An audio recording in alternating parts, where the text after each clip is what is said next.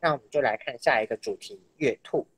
然后月兔这个主题是心灵小径，就是指我自己，嗯，刚刚前面有提到，就是忧郁症的一个一路的心境。呃，我希望大家可以去认真看一下书法。这个书法是我一个好朋友在日本认识的好朋友，叫伟南，他帮我呃写的书法，包括前面的书封面的信仰书店，然后跟前面的欠勉者啊那些字都是他写的。然后讲到这件事情，我就会想到当初山海诗。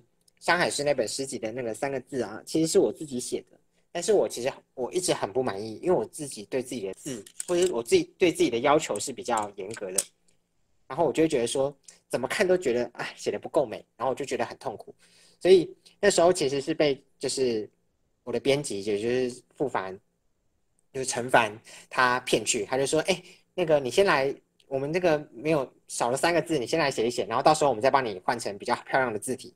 我就说哦好，然后就写了，写了之后他就说哎很漂亮啊，那就用这个吧，然后就直接决定了。所以第二本诗集我为了不要重蹈覆辙，所以呢我就请我的好朋友来帮我写。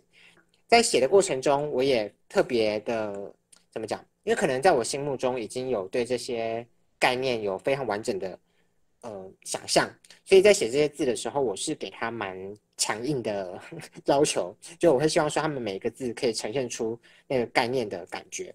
所以大家看这四个字，也能够感觉出“硕匪望会”这四个字，就能感觉从从比较生硬到比较锐利，到比较圆满，到最后比较自由自在这样子的感觉。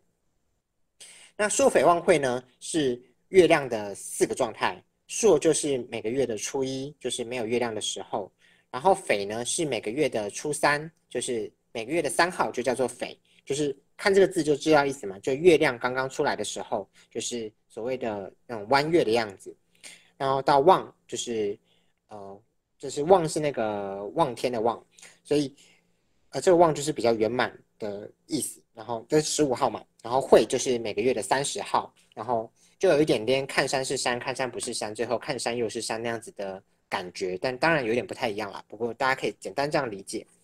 所以朔那个时候是比较悲却的，然后到匪这个时候稍微有一点点锐利，然后到望。已经变比较圆满，看这个世界角度已经可以比较完整，比较不会这么偏执了。然后最后会决决定想要韬光养晦，想要就是让自己不要这么的锋芒毕露。好，然后这首诗是乌鸦的乌，总自然让光吸引，追寻光，搜集光，甚至只是会反光的东西，花了一辈子寻觅，直至看见你的澄澈心瞳。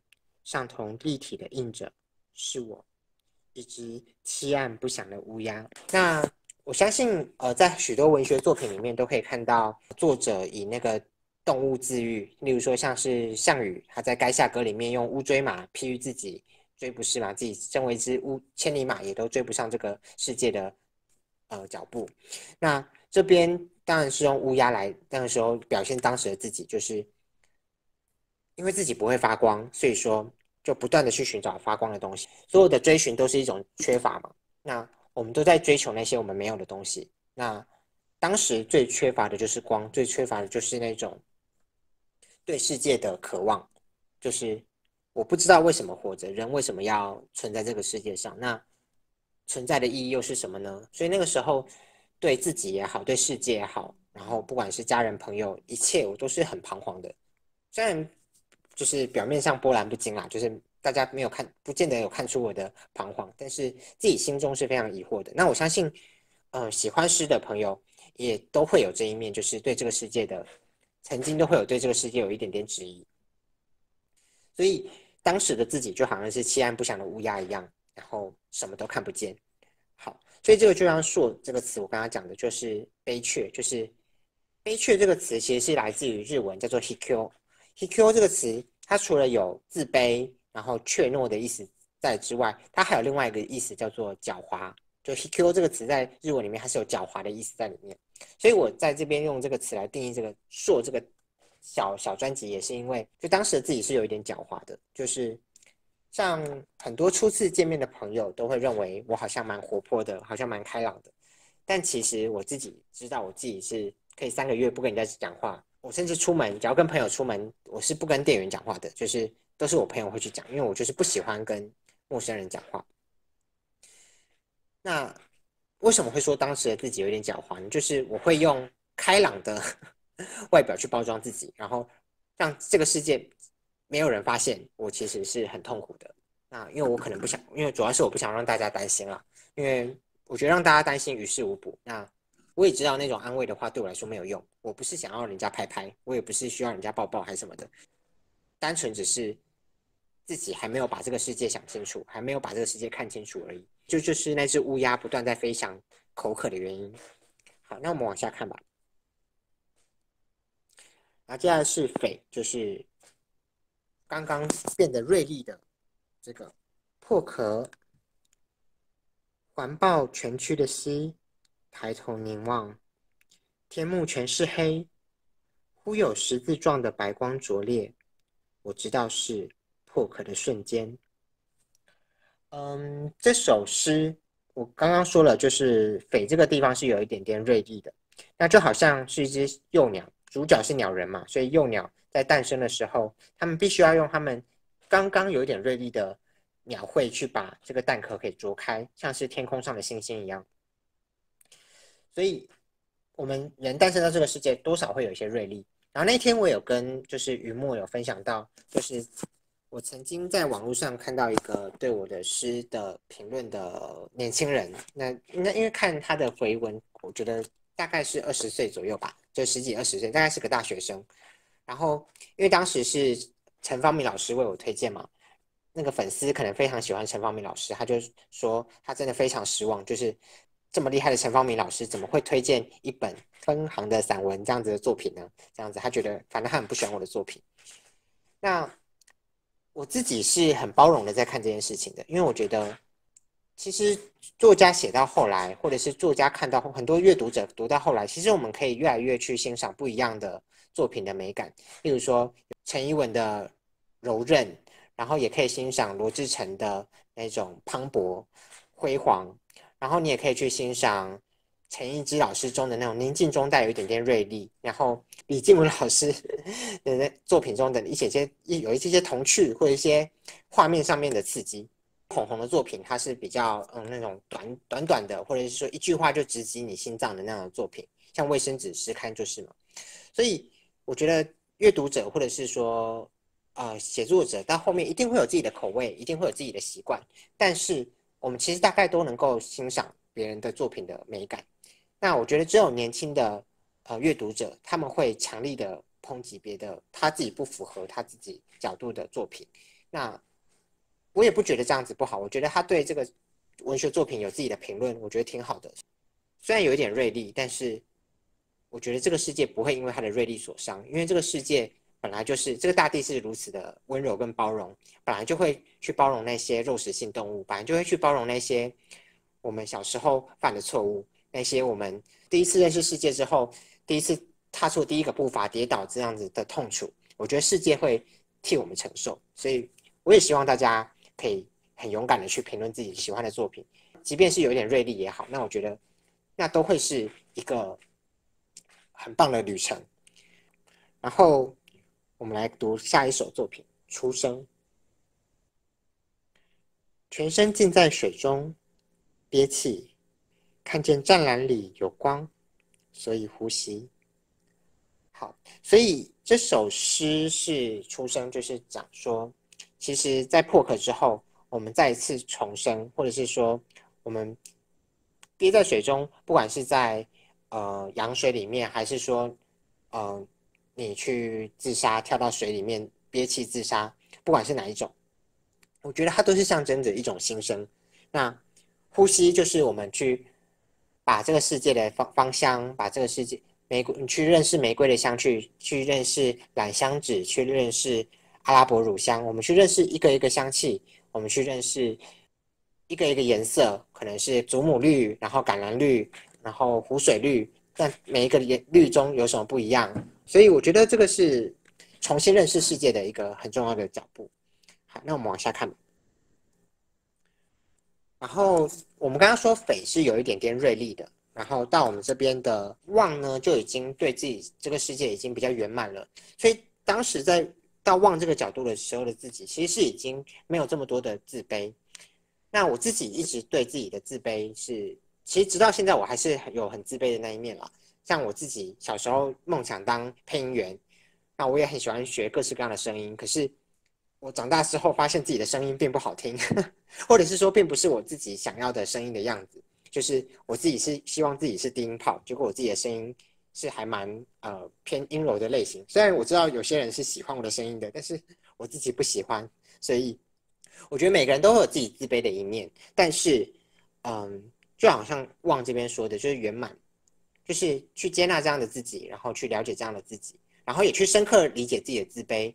了解自卑其实是我们往前进的动力，然后不去否决它，不去摒除自己的自卑。认识自己的自卑之后呢，去和这个世界交流。所以，当别人说我的声音不好听，或者说我的声音很阴柔啊、很娘的时候，我也会很欣然的接受。就哦，的确是啊，我自己也不太喜欢我的声音，我的想法跟你一样。我不是要回让对方就是耶稣哦，也不是要让对方讲不出话，单纯只是我其实我自己也客观的不喜欢自己的声音，但是这也无妨我爱这个世界，也这这也无妨我爱自己。就是你，即便可能不喜欢太瘦的自己，不喜欢肉肉的自己，但是不喜欢肉肉的自己的那一面，不全然等于你不爱自己。就是我仍然爱着活着的我自己，嗯，我仍然爱着呃写诗的自己也好，或者是调香的自己，各式各样的自己，忧郁的、开心的、疯狂的、呃反省的、后悔的，各式各样的自己。我觉得我们都应该去爱他们，而不是去把他们摒除在外。所以。用眼睛折射一世界的彩虹，彩虹有高频的，紫色是高频嘛，对不对？红色是低频，好像是吧？如果讲错的话，不好意思。就是这世界有高频的声音，有低频的声音，有高频的颜色，有低频的颜色。就是我们要去接纳这些颜色，我们才会圆满。然后这个圆满不代表着人生没有困顿、没有自卑，而是我们去接纳自己的自卑，然后承认它，然后我们就会变得更坚强。我觉得这个是望这个专辑我想要讨论的事情。好，那我们就来到。月亮这个篇章的最后一个，这寒冷极了，冰线飒飒的打落衣裳，睫毛承载雪花的重量，合眼流泪，瞬间变结晶。甘心做一位盲者，不再睁眼，雪图不再调摇，因已不见调摇，布料不再需要，因体温已寒于冰晶。我成为一名怪物，长居雪山，心是纯粹的白，像一颗冷色的灯泡，在白晃晃的雪地中发光。嗯，这首诗我想聊的就是“发光”这个词，对我们来说好像是一个发光发热，好像是一个很热烈、很强调的一个词，但是。如果在雪地里面发光的话，其实是不是很清晰？当然是白天的雪地啦。如果是晚上的雪地，就没什么意思。就是白天的雪地里面发光，其实你也是看不太清楚的。所以就好像我们要去寻找，当你发现你自己的样子，你发现你自己是三角形的时候，你在一个正方形的容器里面，你当然会很痛苦。如果正三角形在正方形里面可能还好，但如果你是五角形，你在正方形里面可能就会很痛苦。那你是不是就可以去找一个？契合你自己的环境呢？如果当你不喜欢这个世界，世界也不喜欢你的时候，你要不要换一个地方走走？我一直很信奉一句话，就是，呃，比起退一步海阔天空这句话，我我一直很讨厌退一步海阔天空这句话，因为如果你跟一个人在争执，然后你们并行，然后你退一步，然后你讨厌的人就在你的正前方，或你讨厌的人事物。环境就在你的正前方，我觉得那很痛苦，就是你的眼前全部都是你讨厌的事物。所以我一直信奉，就是转过身，海阔天空。就是世界这么大，如果这个地方不喜欢你，那你就去其他地方；如果这个地方你不喜欢，你也去其他地方。这个世界很辽阔的，不用让自己这么痛苦。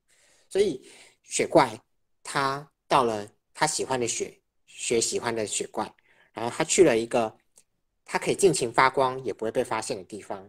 他就可以去一个尽情寒冷也不会伤人的地方，像当初 Elsa，她跑到，她很怯懦的跑到了呃雪山里面去建造她的冰宫，然后她最后选择回到城市里面，用她的也继续打造她的新的冰宫，然后只是这这个新的冰宫多了一点温暖，就是可以让跟公众人一起游乐，跟众人一起玩乐，你可以去呃换一个环境，像 Elsa 一开始那样子去换一个新的环境，但是他发现那样子的寂寞，所以他后来选择回到自己的初始之地，然后去呃改变自己的环境。那当然，我们不是我们每个人都不是英雄，我们不见得能够改变这个自己的世界，改变自己的环境。但至少我觉得换一个地方是肯定是可以的。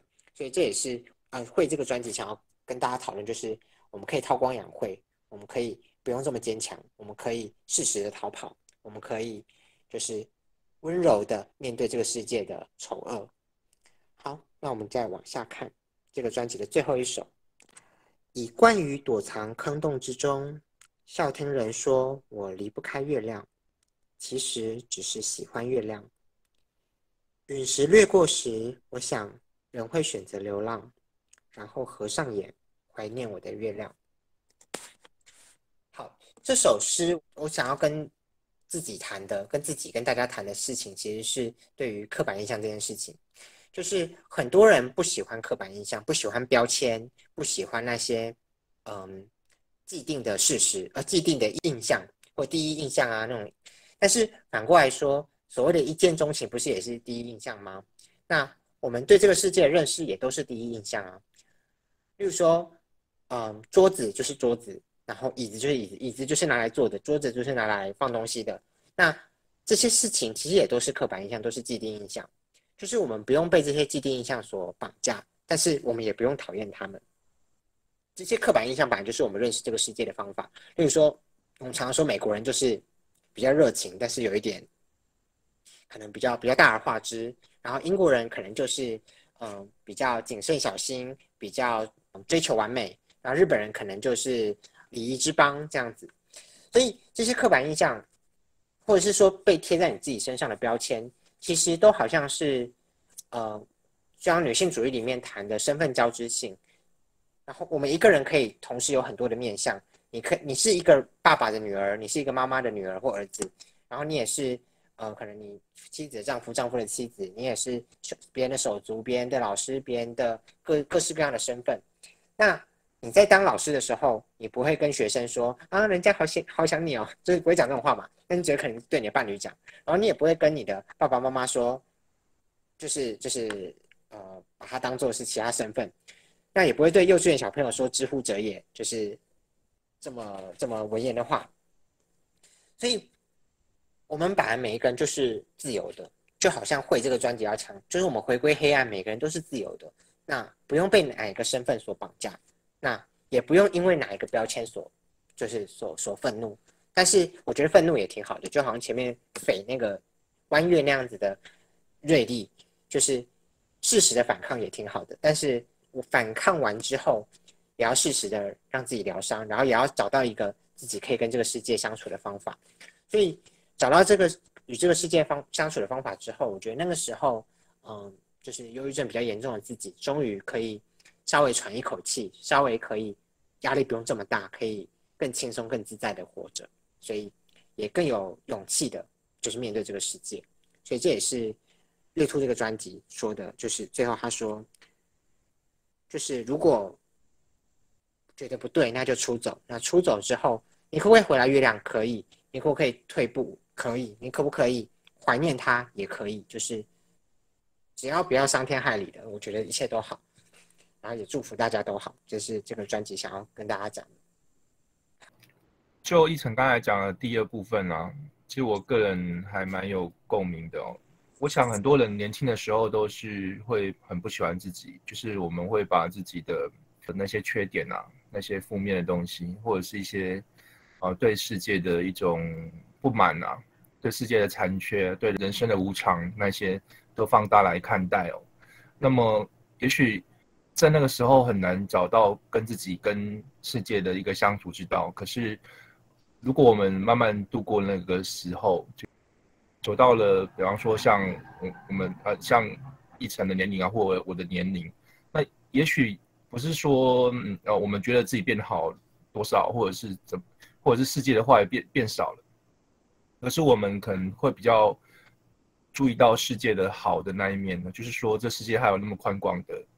不同的面向，然后我们自己也有自己自己可以欣赏自己的部分，然后也可以比较宽容的看待自己的残缺或者是不足的部分嘛。那所以我也想说，也要鼓励大家啦，因为大部分想创作的人，在正在创作的人都是心思比较敏锐的人，然后我们可以走过那样的阶段，然后再回头来看待。啊，对自己不满意的那些部分，然后或者对世界不满意的部分，虽然不是说已经改变了，但是我们可以看到更多，呃，更广阔的的面向这样子哦。呃，陈凡他刚有私讯我说，因为我们在彩排那个时候，我讲就是月兔的吉名的由来是什么，为什么要选月兔作为我的意象？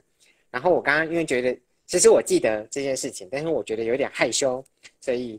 我就没有讲。那既然他都提醒我了，我觉得那就讲一下吧。就是从善如流，就是呃，因为我自己叫洪一成嘛。那我那个飘逸的逸的那个字，那小时候同学不会念，他们就念红兔成。所以小时候我同学就是一直叫我红兔成，红兔成到大。然后我小时候取的英文名字也就是 Bunny，就是而且我不只是取的英文名字，我是护照上面是真的是写 Bunny Home，就真的是就是 Bunny 真的是我的正式的名字，并不是开玩笑。对，所以。呃，月兔这个吉名当然是我去象征我自己选的最最最契合自己的性格的方法。然后的确像在呃那个木兰诗里面也提到嘛，雄兔脚扑朔，雌兔眼明离。所以啊，两兔傍地走，焉能辨我是雌啊雄雌？就是的确，不管是我的声音或者是我的外表，就是啊，当然因为我比较害羞，我在网络上不太会去公开我的外表。但是有看过我本人的人，应该都知道说我其实比较中性一点点。就不会特别像女性，也不会特别像男性，就是一个雌雄莫辨的的的独立的存在。那我也觉得不何必去变呢？那你要去分辨也可以啦，但是我觉得是无所谓。所以我觉得月兔这个概念蛮适合我的，所以我当初就用这个这首诗来象征着整个专辑。好，那我们就往下看这个宝石龙。宝石龙这边我们可以看到这个龙写的非常飘逸，我觉得就是当初。就是很谢谢伟南，就当初非常的容忍我的任性，因为伟南他身为自己写书法的人，他有自己写书法的呃方式跟的习惯跟气息，但是因为我自己的诗集有各式各样多变化的那种态度，所以我一直那个“龙”这个字，他写了大概至少几十个版本吧，我都说不行，不要，不可以。然后最后我就找一个字帖给他说，哎，我想要这个大概这个感觉的，他就照着这个字帖呢去。临摹也不算临摹啦，他也是自己阅读，就是欣赏之后，然后再重新看完这本这篇诗篇之后，去写作出来的文字。所以我也希望大家可以好好欣赏伟南呕心沥血的书法作品。那这个专辑呢，想要和大家谈的就是价值序列。那价值序列就是我们对这个人生的，当我们了放过了自己，了解了自己，然后呢，那跟这个世界要如何相处？那。价值序列就是，当你，例如说，我常像我以前我教学生的时候，我常常问他们说，哎，你们的梦想是什么？他就说，哦，当有钱人。可是我发现，让他们作文写我的梦想的时候，他们的梦想都不敢写变成有钱人。我就说，为什么不写？就是想写想想变有钱人不可耻啊，就是为什么要觉得不为什么要觉得可耻？但是我我好奇的是，你当想要当有钱人的目的是什么？你是想要让家庭家人爸爸妈妈轻松一点吗？还是说想要衣食无余，想要平凡的过一生？我觉得这都很好，就是想要平凡的过一生，也是一个非常棒的追求啊！有什么好可耻的？那只是重点是 how to，就是你要如何去变成有钱人。我就问他们说：你们有在看股票吗？你们有在看呃金融杂杂志吗？你们有去看说未来的十年后，就是他们那时候可能高中国中高中，那你们有看十年后、二十年后，呃会发达的产业是什么吗？那接下来会没落的夕阳产业是什么吗？如果你想当一个有钱人，你却不去呃了解这些面相，那你如何变得有钱？那你想要成为一名诗人，你不去读诗，你不去跟更多的接触这个世界，你要如何成名成为一名诗人？就都一样。你想要成为游戏专家，你好也要去看一下攻略嘛。就是就算不看攻，虽然有些人可以不看攻略啊，但是大部分的人还是需要一些攻略或者是集思广益来帮助自己。所以价值序列这个专辑就是谈的，就是我比较谈比较多是选择的问题，就是。我们要如何去选择？然后宝石龙的这个龙呢？为什么会选择龙这个字？是因为我名字叫洪一成嘛？那成这个字在十二地支里面象征的就是龙这个动物。然后我自己在周易的卦象里面的代表的动物也是龙，所以，嗯，虽然有点中二，但是 我自己因为在不管是在呃名字的本身的象征上，还是说在周易的卦象上面都是属那都是龙的关系，所以我当初就用宝石龙这个龙的概念来书写。好，那我们继续往下看，地狱天堂。如果你的天堂必须严饰、接烈。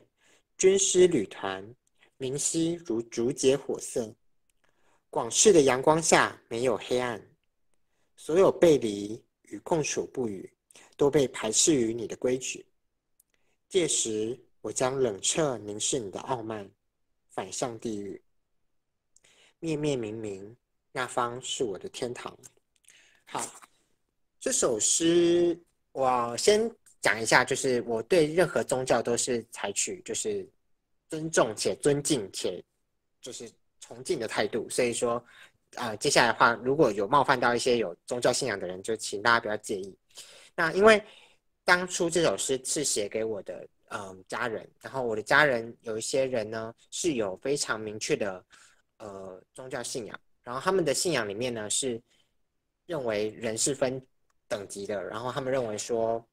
嗯，他们应该用军队的形式来让这个世界变得更好。那当然，我可以在从心理学的角度，我们从就是评价分等的角度，的确，军队或者是那种评价分等的角度，的确是可以让社会变得更积极。可是评价分等会让这个世界变得变得没那么包容，也会让很多因为评价分等了嘛，所以那到底谁会想要当那个最后一名呢？所以那些低。比较不受大家喜欢的东西就会渐渐的被淘汰，所以这也是我非常不喜欢的价值观。所以我那时候就写了这首诗去回应我的家人。但是我想要跟大家提的一件事情就是，为什么这个专辑我会用价值序列这个词来定义？就是即便我写的这首诗，就是我不认同你的这个看法，那但是我爱你这件事情远比这个看法来的重要。所以，千万我我要提醒大家是，千万不要被一个价值观、被一个事件、被对一个事情的看法，然后就呃错过你生命中真正重要的东西。因为我自己身边有一些朋友，他可能因为一些政党的支持的关系，所以跟家人闹翻，然后甚至就是老死不相往来。我不知道每个人在心在每个人心中的价值序列是什么，但是至少对我来说，对我个人而言，对于政党的选择，我觉得绝对远远不如就是我对于家人的爱。所以。我也会希望大家跟我一起，就是我们都可以去做清楚自己的价值序列的人。当然，或许在呃，不管是政党的选择，或者是信仰的选择，或各式各样的选择上，我们不一样。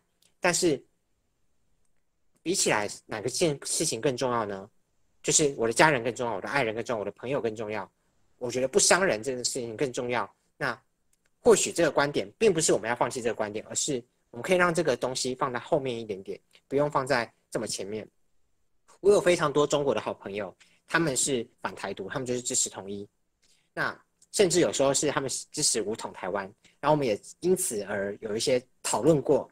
但是我也从来不觉得，即便这件事情的价值观有这么大的不一样，我们就要因此做不成朋友。他仍然是我很爱的朋友，我也依然是他很爱的朋友。就是即便这个观点不同，那只要不危及伤害人或者是这种就是真的就是犯罪的事情，基本上。我自己是觉得，呃，这些价值观是可以放在情感后面的啦。但是，当然你也可以选择把价值观放在情感之前，我觉得都没有问题。但重点就是你自己心中会不会遗憾？就是我做了一个就是符合我自己期待的人，就是我我想要当一个有情有义的人，我不想要活成一个只为自己价值观而活的人，或是我想要以自己价值观而活，我想要一场轰轰烈烈的爱情，结果自己一生中都是为了父母之言。媒妁之言而听命，那就没有意义。就是心中最重要的事情到底是什么呢？